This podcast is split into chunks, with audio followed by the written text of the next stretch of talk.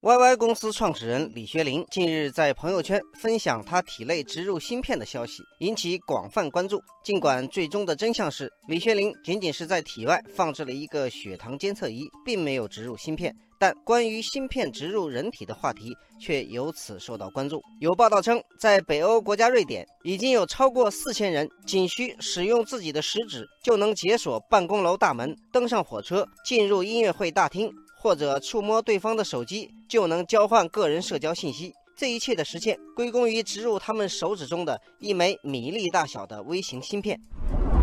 这个看上去犹如科幻电影般的情节引发了网友们的热议。网友纹身之秋说：“我们已经在无数科幻作品中看到过芯片植入的景象，难道这一天真的要来了？”网友闲庭信步说：“这不是什么神秘高科技，就是普通的无线电射频识别技术，已经使用很多年了。动物园也给动物植入这种芯片。”网友小五哥说：“目前这个芯片的功能仅仅是信息存储和交互，为什么不把芯片放到手机、手环、戒指这些随身小物品上，而要往自己的手指里塞呢？”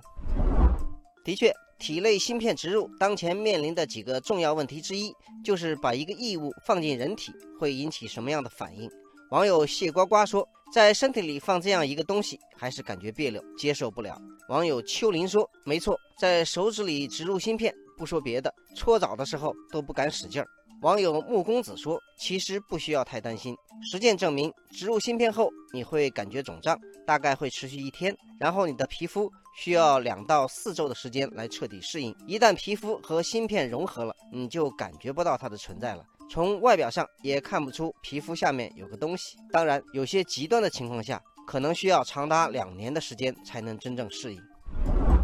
不过，芯片植入还面临着一个更为重要的质疑，那就是芯片上的个人信息存在被盗取的风险。网友南极熊说：“试想一下，当你出门的时候，有人拿着一种机器在你身边打开开关，就能获取你很多的重要信息，这是一件很可怕的事。”网友日落红满天说：“芯片信息泄露的风险和个人手机信息泄露的风险其实都一样。既然你能接受智能手机，为什么要对植入芯片的安全感到更加担心呢？”网友春暖花开说：“目前来看，体内芯片植入还是很遥远的事情。但如果这项技术飞速发展，可以集成更多的功能，同时提升安全水平，很可能会被广泛使用。尤其是小孩和老年人，体内植入可以定位跟踪的芯片，就不用担心他们走丢之后找不到了。”网友听雨说：“我相信未来人体芯片植入会和纹身一样常见，并且会越来越流行。科技产品。”终究会成为我们身体的一部分，而最可能的方式就是植入芯片。